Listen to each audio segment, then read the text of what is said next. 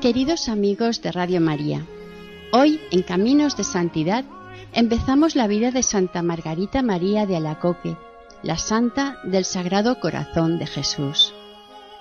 En la vida de Santa Margarita María veremos varios aspectos, su esfuerzo ascético y el principal, el mensaje que recibió de nuestro Señor Jesucristo para transmitirlo como discípula muy amada de su sagrado corazón, como le dijo el mismo Jesús.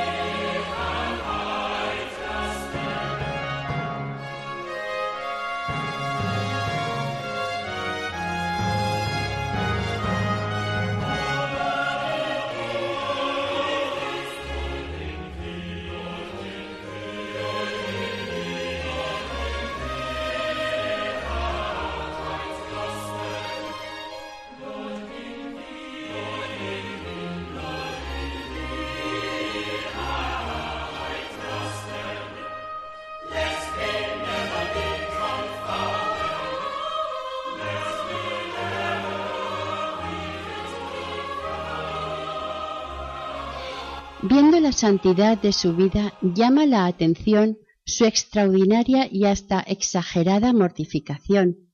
Es verdad que para alcanzar la santidad el único camino que hay es el sufrimiento, el camino real de la Santa Cruz, como dice el Kempis, porque nuestra santidad tiene que ser reflejo de la de Cristo, y la de Cristo fue hacerse obediente hasta la muerte y muerte de cruz. Sin embargo, el ver cómo los santos han seguido ese vía crucis nos puede asustar y hacer que nos echemos para atrás en el camino de la santidad. Debemos tener en cuenta que Dios no nos prueba según nuestras fuerzas, ni a todos los santos ha exigido lo mismo. Y como dice Cristo, mi yugo es suave y mi carga ligera. Cuando vemos la cruz por la que han pasado algunos santos, nos parece imposible que la hayan podido soportar. Sin embargo, a ellos les parecía suave y hasta querían una cruz mayor. La única explicación para esto es que al mismo tiempo que reciben la cruz, reciben tales gracias y consolaciones de Dios que les compensan con creces su sufrimiento, de lo que se deduce que el mejor remedio cuando no podemos soportar nuestras cruces es pedir ayuda a Dios por medio de la oración y obediencia a su voluntad, tomando siempre por intercesora a la Virgen. Santa Margarita nació el 22 de julio de 1647 en el pueblecito de Verosbres, en el departamento de Saona, diócesis de Autun, en la Borgoña que entonces pertenecía a la corona española. Margarita es una de las glorias de Borgoña. Esta región fue rica en aventuras espirituales durante los siglos gracias a Cluny, uno de los focos espirituales de Occidente. Ingresó en el monasterio de las visitandinas o salesas, como las conocemos en España, en Parey Lemonial, el 20 de junio de 1671, con 23 años. La construcción de la iglesia de Parey-Lemonial, que es como la carta de presentación de la ciudad, se debe a San Hugo a principios del siglo XII y ésta le da un sello monacal que perdurará por siempre. Margarita era hija de un notario real que falleció pronto y la quinta de siete hijos, de los cuales uno ya había muerto. La primera infancia de Margarita fue feliz, excepto cuando murió su hermana pequeña. Quizá fuera esta la razón por la que cuando tenía unos cuatro años fue enviada una temporada con su madrina Madame de Fautier al castillo de Courcheval. Margarita era una niña precoz durante esta época aprendió a leer y las primeras nociones de catecismo. En la capilla del castillo descubrió la Eucaristía sobre todo y se sintió como instintivamente atraída por ella. Aunque en el castillo estuvo rodeada de lujo y placeres, cierta especie de instinto de recato virginal que Jesús le había dado hizo que conservara limpia su inocencia bautismal. Dirá después ella misma en su autobiografía, Único amor mío, cuánto te debo por haberme prevenido desde mi más tierna edad, constituyéndote dueño y poseedor de mi corazón, aunque conocías bien la resistencia que había de hacerte. No bien tuve conciencia de mí misma, hiciste ver a mi alma la fealdad del pecado, que imprimió en mi corazón un horror tal que la más leve mancha me era un tormento insoportable. Bastaba decirme que era una ofensa a Dios para refrenar la vivacidad de mi infancia. Con esto contenía mi ligereza y me retraía de lo que ansiaba hacer. Sin saber lo que hacía, me sentía continuamente impulsada a decir estas palabras. Dios mío, te consagro mi pureza y hago voto de perpetua castidad. Un día las dije entre las dos elevaciones de la Santa Misa, que de ordinario oía con las rodillas desnudas en tierra, por frío que hiciese. No comprendía lo que quería decir la palabra voto, ni tampoco castidad. Toda mi tendencia era ocultarme en algún bosque y nada me detenía sino el temor de encontrar hombres en aquel sitio. Pero Margarita no era insociable, sino todo lo contrario. Era dulce y amable, complacía en cuanto podía a sus amigas y a cuantos la rodeaban. De ahí le vino algún peligro para su inocencia, como veremos. Pronto llegaron las dolorosas separaciones. Cuando Margarita tenía ocho años y medio, murió su padre, y casi al mismo tiempo se despidió de su madrina, que se fue lejos al contraer nuevo matrimonio. Las pruebas familiares no habían hecho más que comenzar.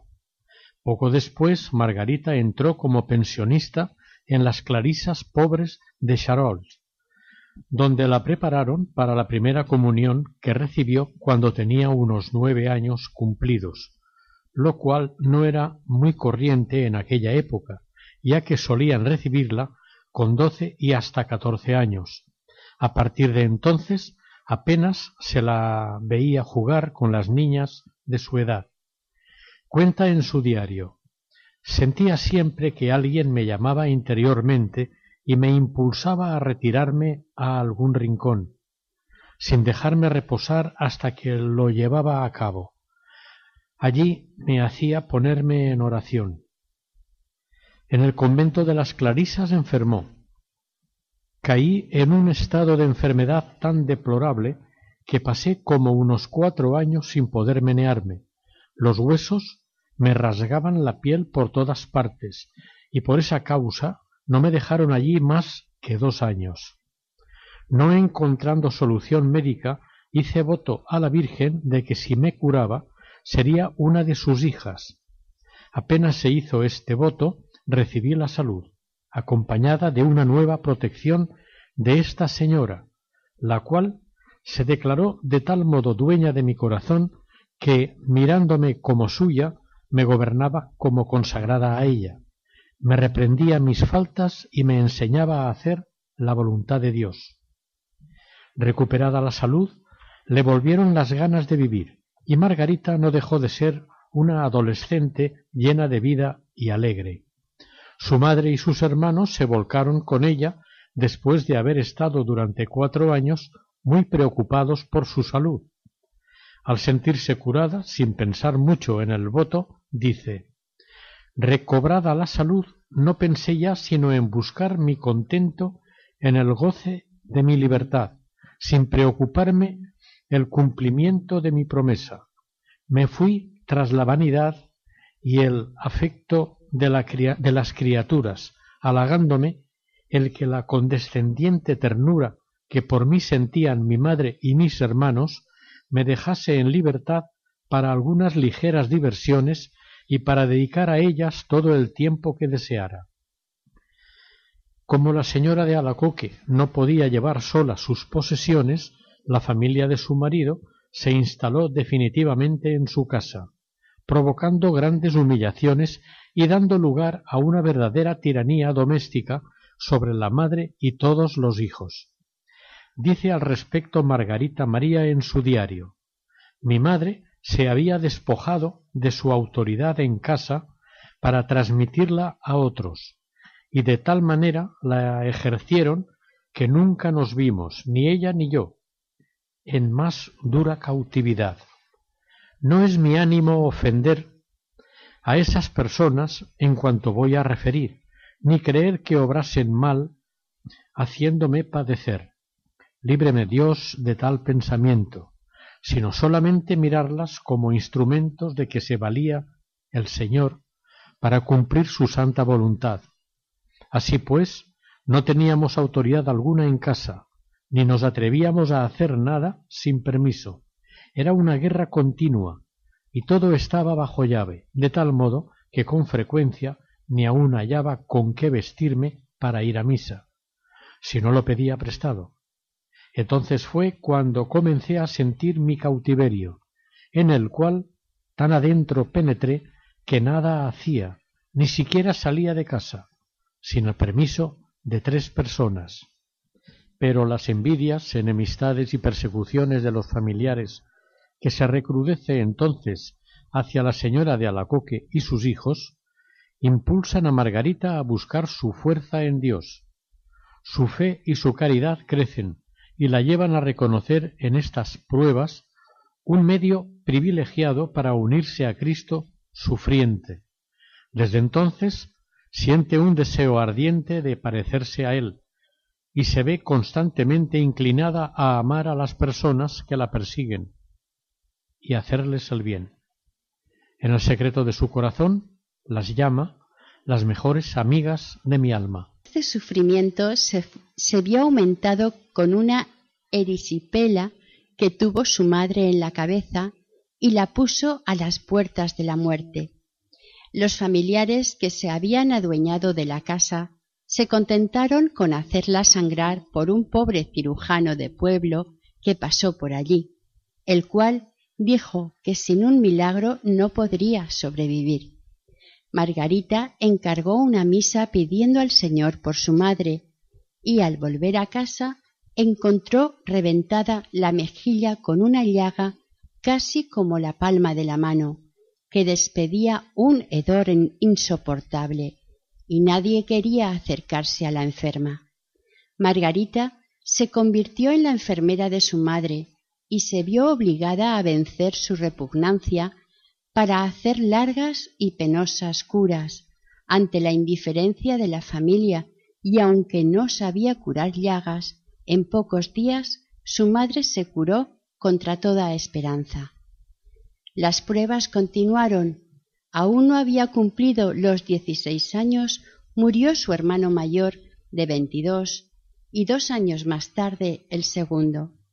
De los siete hijos del matrimonio Alacoque, sólo quedaban tres, Crisóstomo, dos años mayor que Margarita, y Jacobo, cuatro años menor, que llegaría a ser sacerdote.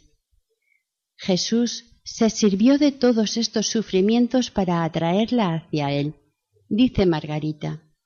Desde este tiempo todos mis afectos se dirigieron a buscar mi completa dicha y consolación en el Santísimo Sacramento del altar. Pero me encontraba en un pueblo lejos de la iglesia, no podía ir a ella sin el permiso de esas personas. Pasaba las noches como, como había pasado el día, vertiendo lágrimas a los pies de mi crucifijo, el cual me manifestó que quería ser el dueño absoluto de mi corazón. Delante del Santísimo Sacramento me encontraba tan absorta que jamás sentía cansancio. Hubiera pasado allí los días enteros con sus noches, sin comer ni beber y sin saber lo que hacía, si no era consumirme en su presencia como un cirio ardiente, para devolverle amor por amor. No juzgaba felices ni envidiaba, sino a las personas que podían comulgar con frecuencia y tenían la libertad de poder quedarse ante el Señor sacramentado. Margarita era muy compasiva con los pobres, y más si eran niños. Los socorría y llegó a besar sus llagas, viendo en ellos la imagen de Jesucristo. Y qué pena le daban si no conocían a Dios. Se convertía en su madre y maestra enseñándoles el catecismo. Dice, Dios me infundió un amor tan tierno a los pobres que habría querido no tener más amistad que la suya, y excitó en mi alma una compasión tan tierna de sus miserias que si de mí dependiera me hubiera quedado sin nada para aliviarlas.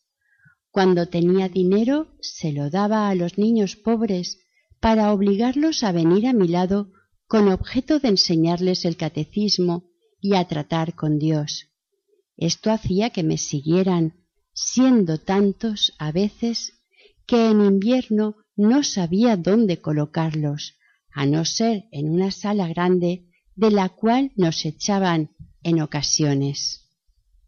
Y con respecto a su madre, dice la santa, la más áspera de mis cruces era el no poder suavizar las de mi madre, para mí cien veces más duras de soportar que las propias.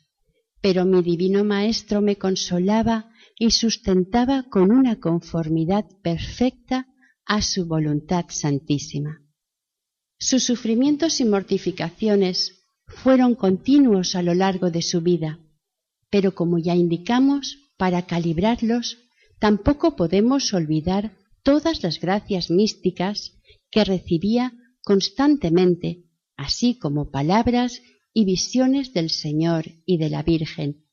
Además, si Dios la amaba más que el mejor de los padres, a una hija tan entregada a Él no la iba a dejar de sostener y consolar en sus cruces. Dice la santa, todavía pequeña hice voto de ayunar todos los sábados de rezar, cuando supiese leer, el oficio de su Inmaculada Concepción y de hacer siete genuflexiones todos los días de mi vida, rezando siete Avemarías para honrar sus siete dolores, y me ofrecí por su esclava perpetua. La Virgen me reprendía mis faltas y me enseñaba a hacer la voluntad de Dios. Una vez rezando el rosario sentada, se me presentó delante y me dio tal reprensión que jamás se me ha borrado. Llegado el momento, Margarita empezó a tener pretendientes. En su corazón entró un nuevo sufrimiento y una encarnizada lucha entre Dios y el mundo. El diablo suscitaba muchos y buenos partidos, según el mundo, los cuales me asediaban para obligarme a ser infiel al voto que había hecho. Esto atraía mucha gente a casa, con quien me era preciso tratar, lo que me servía de no pequeño suplicio. Por un lado, mis parientes y sobre todo mi madre me apretaban en este punto. El demonio se servía de mi ternura y amor filial, representándome incesantemente las lágrimas que mi madre derramaba, por otra parte, el deseo de ser religiosa y el horror a la impureza no cesaban de importunarme. Comencé, pues, a mirar al mundo y a arreglarme para agradarle, procurando divertirme lo más que podía. Mas también fui culpable de grandes excesos, pues una vez, en tiempo de carnaval, estando con otras compañeras, me disfracé por vana condescendencia, lo que ha sido objeto de mi dolor y llanto durante toda mi vida, así como también de la falta que cometí usando vanos adornos por el mismo motivo de complacer a las personas arriba citadas. Dios las ha hecho servir de instrumento de su divina justicia para vengarse de las injurias que le hice pecando. Aquí se refería a los familiares que tanto hicieron sufrir a su madre y a ella. La señora de Alacoque soñaba con que su hija se casara e irse a vivir con ella, para huir de la tiranía familiar que la hacía sufrir tanto desde hacía años. Entonces nadie sospechaba los deseos de Margarita de hacerse religiosa ni su combate interior. Durante seis años permanecerá hundida en la indecisión y los escrúpulos. Por una parte recuerda su promesa y no se siente atraída por el matrimonio, pero por otra le gustan las diversiones y teme no poder perseverar toda su vida en un convento. Sin embargo, tuvo el máximo cuidado en conservar limpia su inocencia. Poco antes de morir hizo confesión general con el padre Rolén, jesuita, el cual pensó hacérsele escribir con la esperanza de que un día se pudiese conocer la extremada pureza de esta santa. Sus faltas no pasaban de algunas ligerezas y vanidades. En medio de las reuniones y pasatiempos me lanzaba, Jesús, flechas tan ardientes que traspasaban mi corazón de parte a parte y lo consumían, dejándome como transida de dolor. Después de haberle pedido perdón con el rostro pegado a la tierra, me hacía tomar una ruda y larga disciplina. Pasado esto volvía como antes a mis resistencias y vanidades, pero luego, cuando por la tarde me quitaba las malditas libreas de Satanás, quiero decir los vanos adornos, instrumentos de su malicia, se me ponía delante el soberano maestro todo desfigurado, cual estaba en su flagelación, dándome duras reprensiones, diciéndome ¿Y bien querrás gozar de este placer? Yo no, yo no gocé jamás de ninguno, y me entregué a todo género de amarguras por tu amor y por ganar tu corazón, ¿Y querrás ahora disputármelo? En otra ocasión le dijo, Te he elegido por esposa, y nos prometimos fidelidad cuando hiciste el voto de castidad. Soy yo quien te movió a hacerlo, antes de que el mundo tuviera parte en tu corazón, y después te confié al cuidado de mi Santa Madre para que te formase según mis designios. Efectivamente, la Virgen hizo con ella las veces de una buena madre y jamás le negó su socorro. A ella recurría en sus penas y necesidades con tal confianza que no parecía tener nada que temer bajo su protección maternal. La Virgen la reprendió severamente cuando la vio dispuesta a sucumbir de nuevo en la terrible lucha que sostenía en su interior. Otro día la Virgen le dijo Nada temas, tú serás mi verdadera hija, y yo seré siempre tu buena madre. Por fin la batalla se decantó a favor de su vocación. Un día después de la comunión, Jesús le dijo claramente Yo soy el más bello, el más rico, el más poderoso, el más perfecto y cumplido de todos los amantes. ¿Cómo quieres romper tu amistad conmigo? Si me eres fiel, no te dejaré jamás, y me haré tu triunfo contra todos los enemigos. Jesús triunfó efectivamente en Margarita. Nos cuenta ella.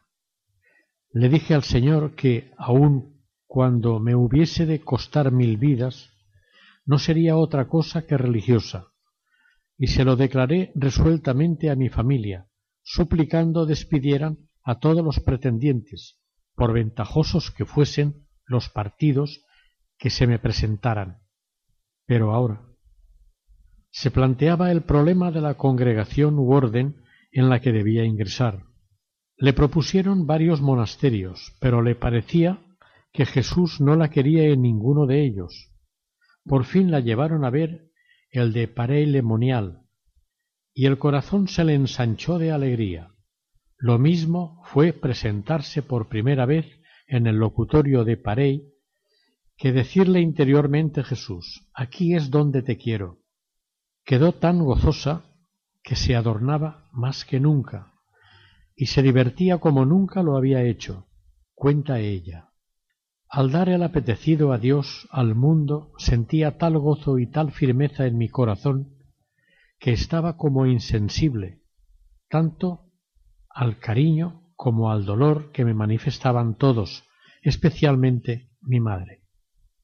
Por fin el 20 de junio de 1671, a los veintitrés años de edad, ingresó con grandísimo gozo en el convento de la Orden de la Visitación de Parey-le-Monial, congregación que había sido fundada por San Francisco de Sales y Santa Juana Francisca Fremiot de Chantal en 1610. Margarita ya era hija de Santa María.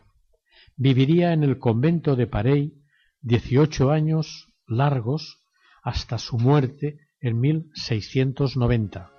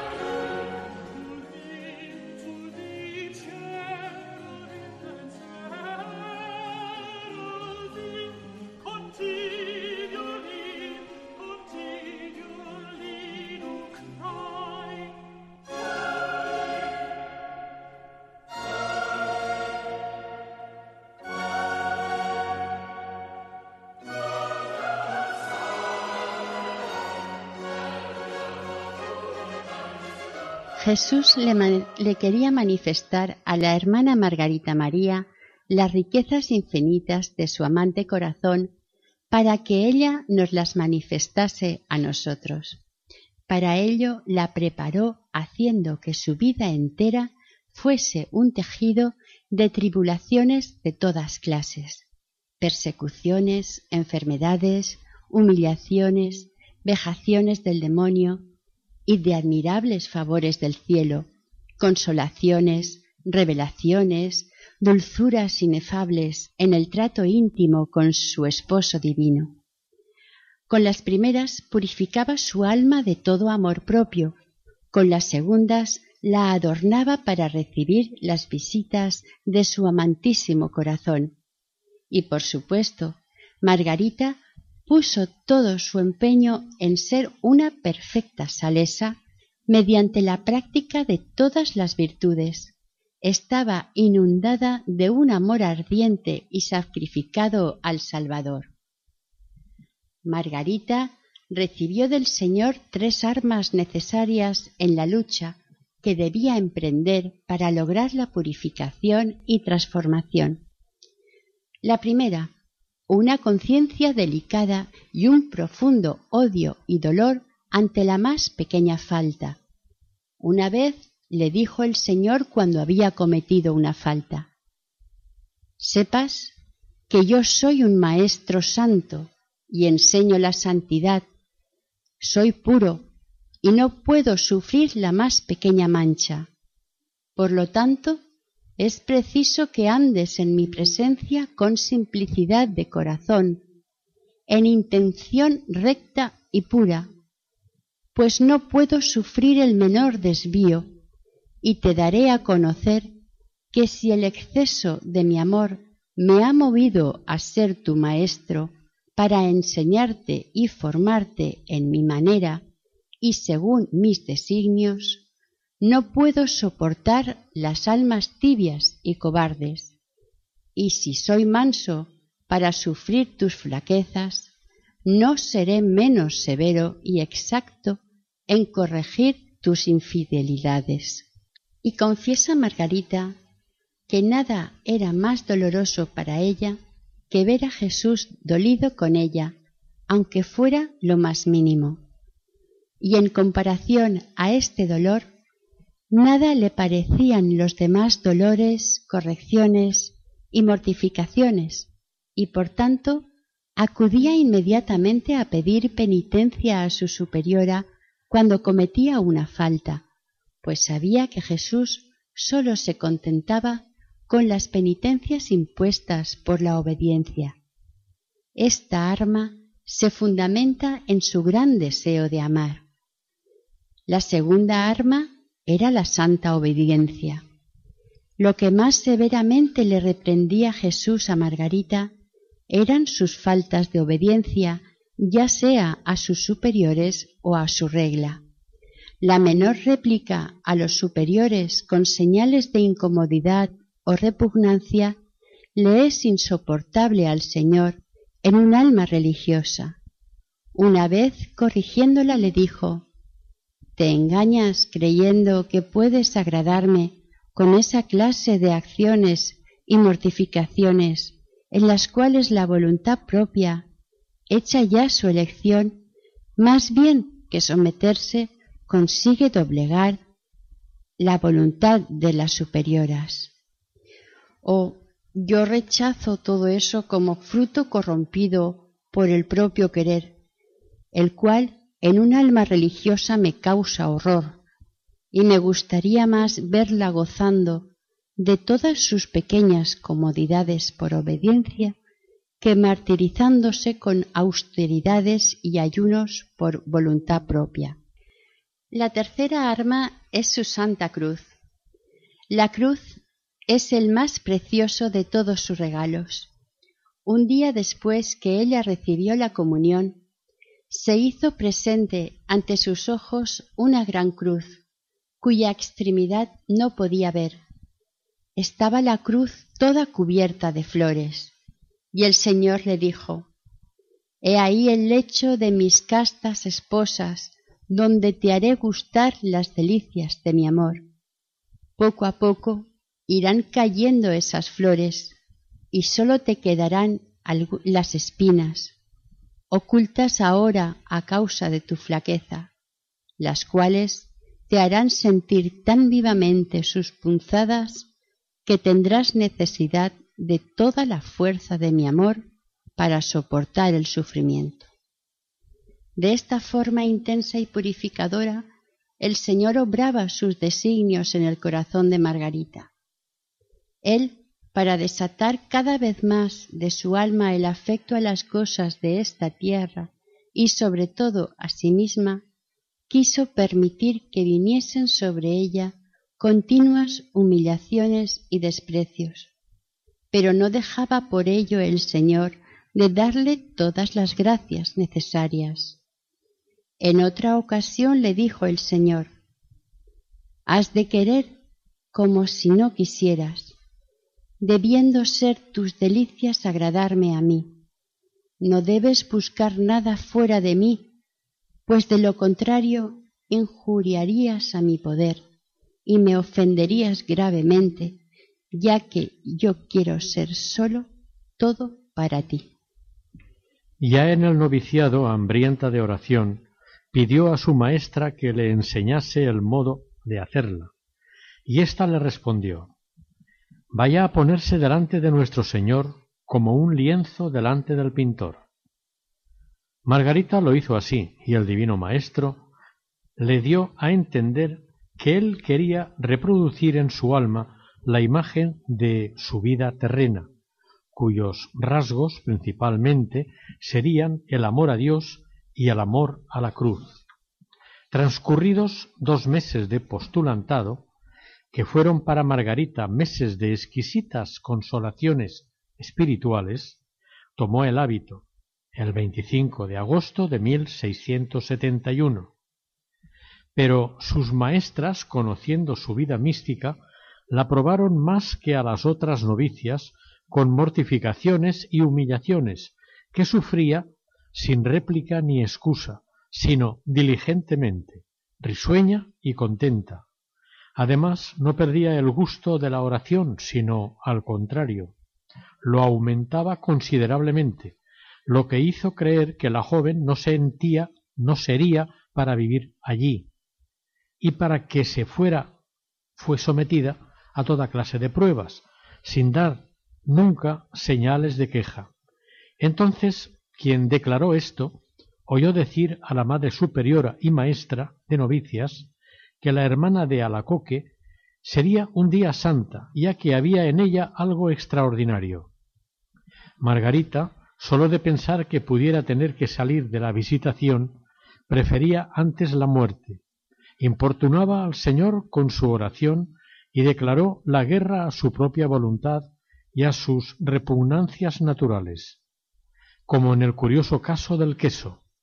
Era tan terrible la repugnancia que toda la familia Alacoque sentía por el queso, que cuando Margarita entró en el convento, se firmó un documento en el que constaba que no le harían comerlo jamás, pero Jesús le exigió el sacrificio. Un día la hermana encargada del refectorio, por descuido, le puso su ración. Margarita tuvo varias, o estuvo varias horas, de lucha y de lágrimas. Cuenta al respecto.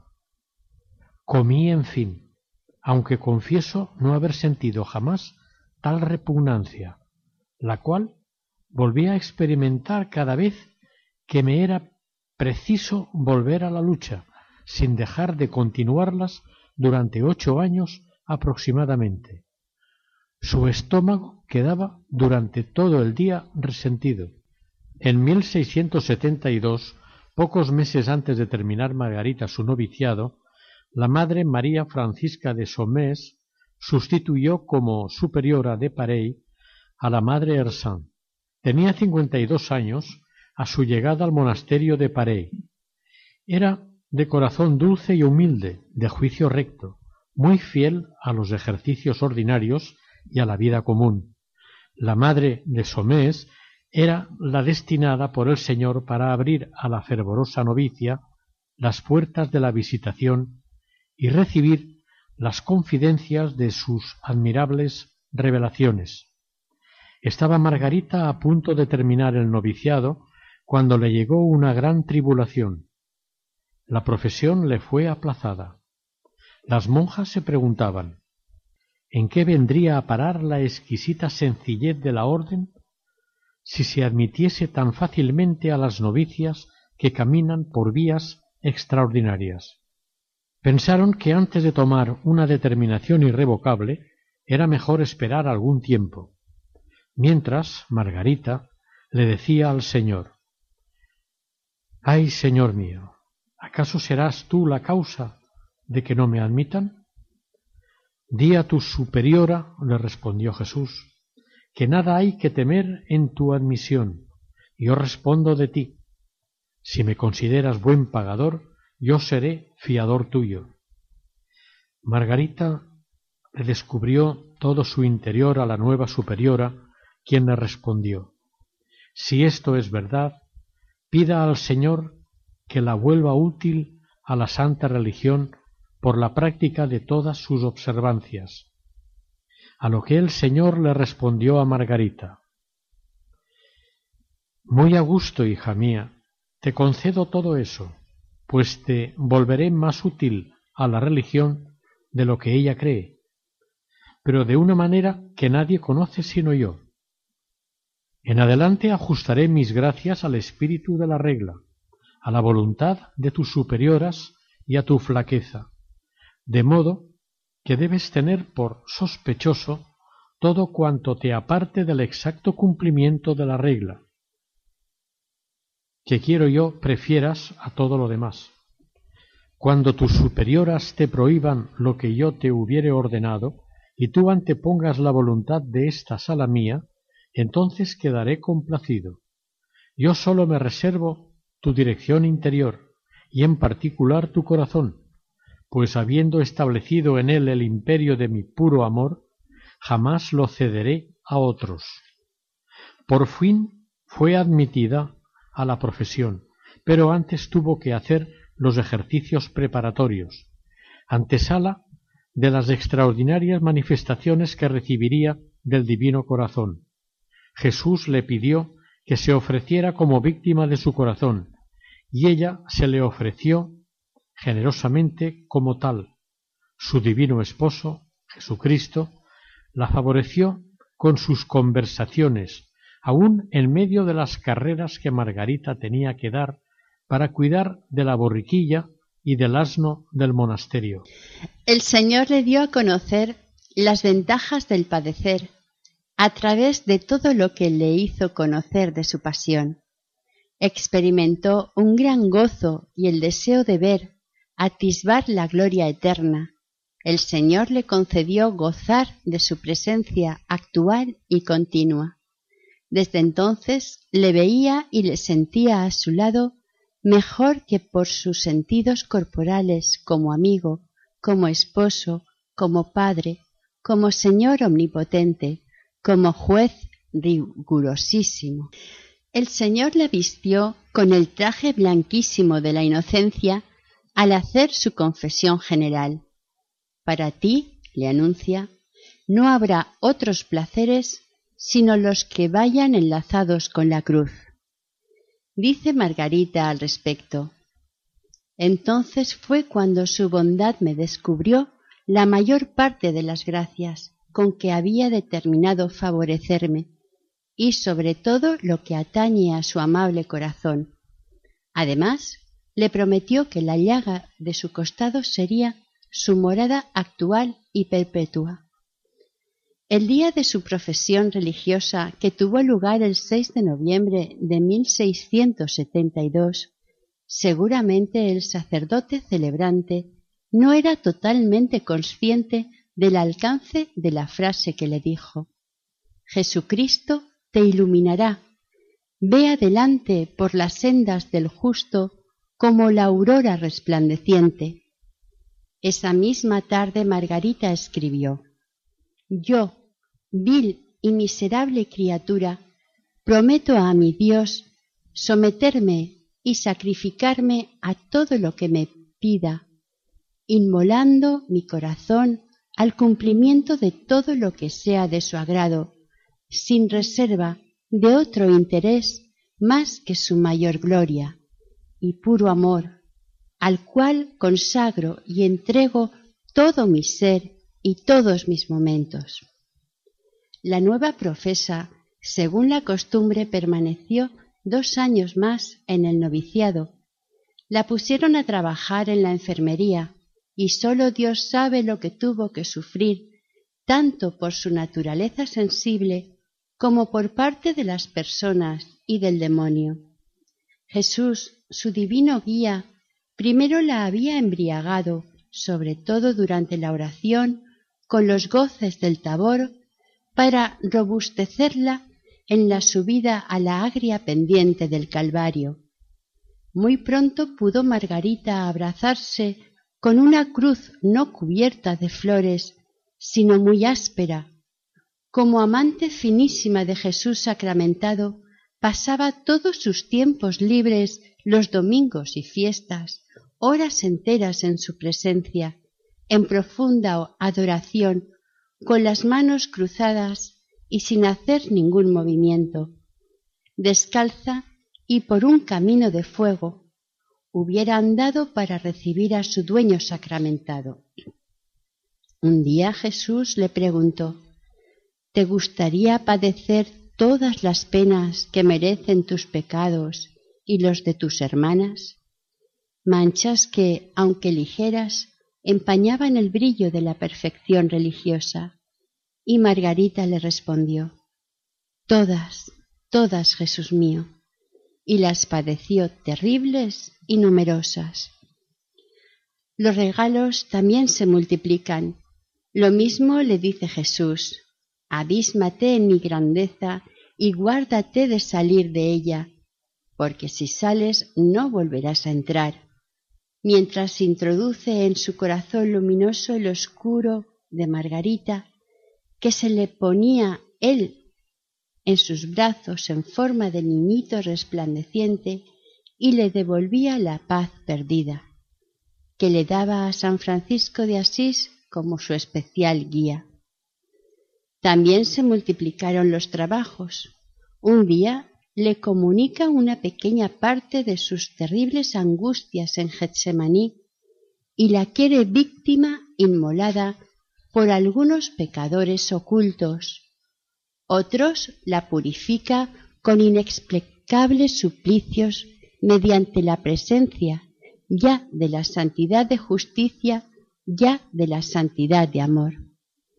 En medio de tantas alternativas, la santa le protesta al Señor diciendo, Nada quiero sino tu amor y tu cruz, y esto me basta para ser buena religiosa, que es lo que deseo.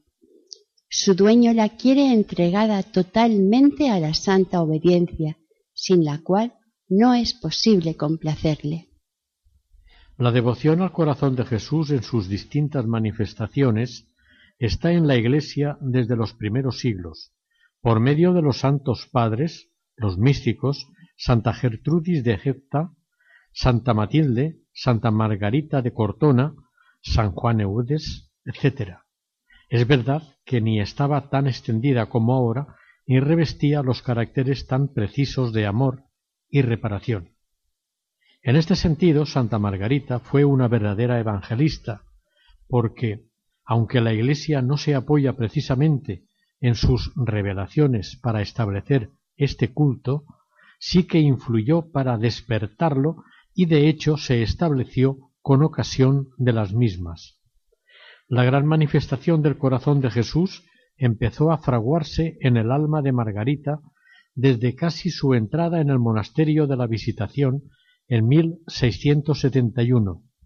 Se fue dibujando en los años de su noviciado y primero de su profesión de 1672 a 1673 y apareció claramente en los dos años siguientes, 1674-1675, perfeccionándose en los diez siguientes, entre 1675 y 1685.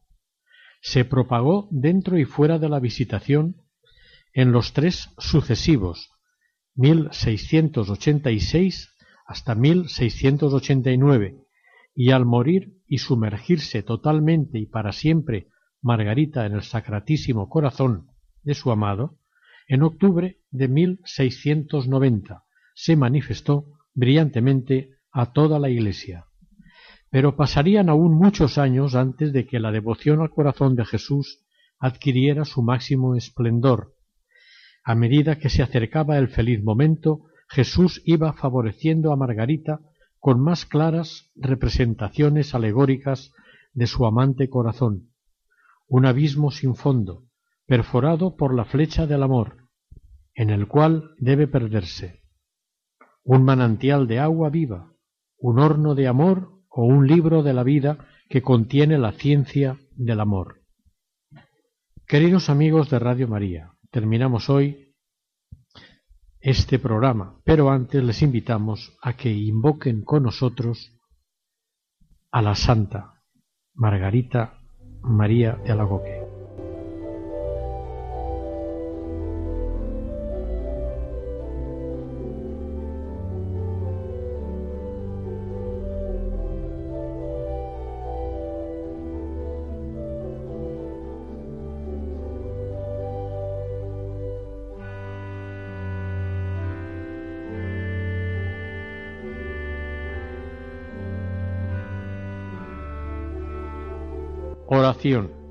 Bienaventurada Santa Margarita María, que sólo de oír la palabra pecado quedabas traspasada del más profundo dolor, consíguenos a nosotros, pobres pecadores, un gran aborrecimiento al pecado y la gracia de no ofender jamás al corazón adorable de Jesús con nuestras infidelidades, así como una sincera humildad ante Dios y los hombres, junto con la gracia de imitarte y grabar profundamente en nuestro corazón las palabras del Divino Maestro.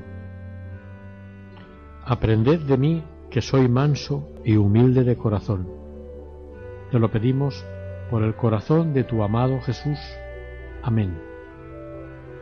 Nos despedimos hasta dentro de quince días que seguiremos con Santa Margarita María de Alacoque, deseando que lo escuchado haya sido de su agrado y provecho. Al micrófono han estado Maite y Eustaquio, en el apartado técnico Hilario. Que el Señor y la Virgen les bendigan.